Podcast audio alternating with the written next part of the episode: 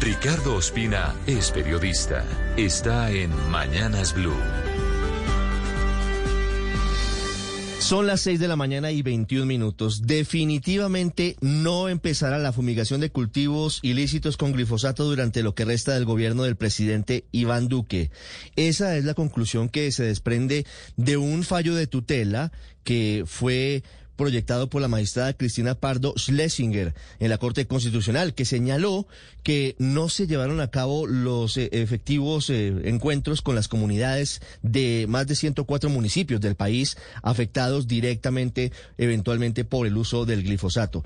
Es una sentencia muy interesante la que dio a conocer en las últimas horas la Corte Constitucional, porque, entre otras cosas, la Corte dice que no está en contra de la erradicación de cultivos ilícitos. Eso sí, dice que que tiene que hacerse bajo la normativa colombiana y eso, según la Corte, fue lo que definitivamente no se cumplió. La almendra del asunto son las consultas previas que debía hacer la ANLA y debía hacer la policía antes de dar la licencia ambiental correspondiente para comenzar a usar el glifosato, controvertido químico, para la expresión de cultivos de hoja de coca en seis franjas, en 14 departamentos, en 104 municipios del país. Y eso ocurrió durante la pandemia, y en la pandemia no se pudo, por obvias razones, hacer reuniones grandes. Y por eso lo que hizo la ANLA con la policía fue reuniones virtuales. This is the story of the one.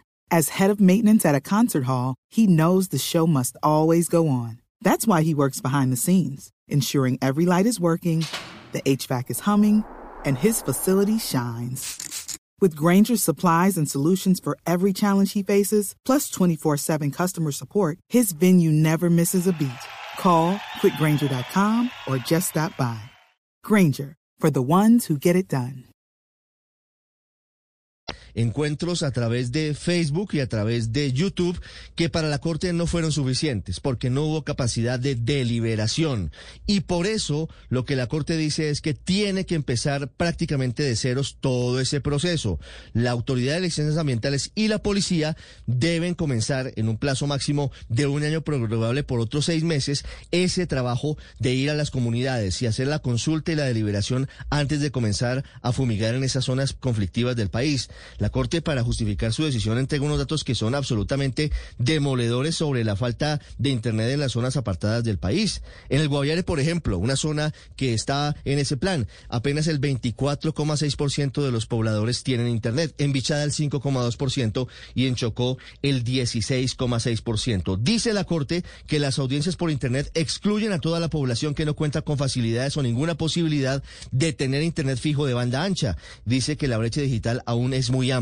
Y esto es clave. Dice que las autoridades deben adaptarse a la realidad material de la población y diseñar estrategias que garanticen la participación efectiva de las comunidades. El año pasado, Colombia no cumplió la meta que se había proyectado para la erradicación de cultivos ilícitos. Erradicó 105 mil hectáreas de hoja de coca, mientras que en el año 2020 había erradicado 130 mil hectáreas. Y hubo incautación de 672 toneladas de cocaína.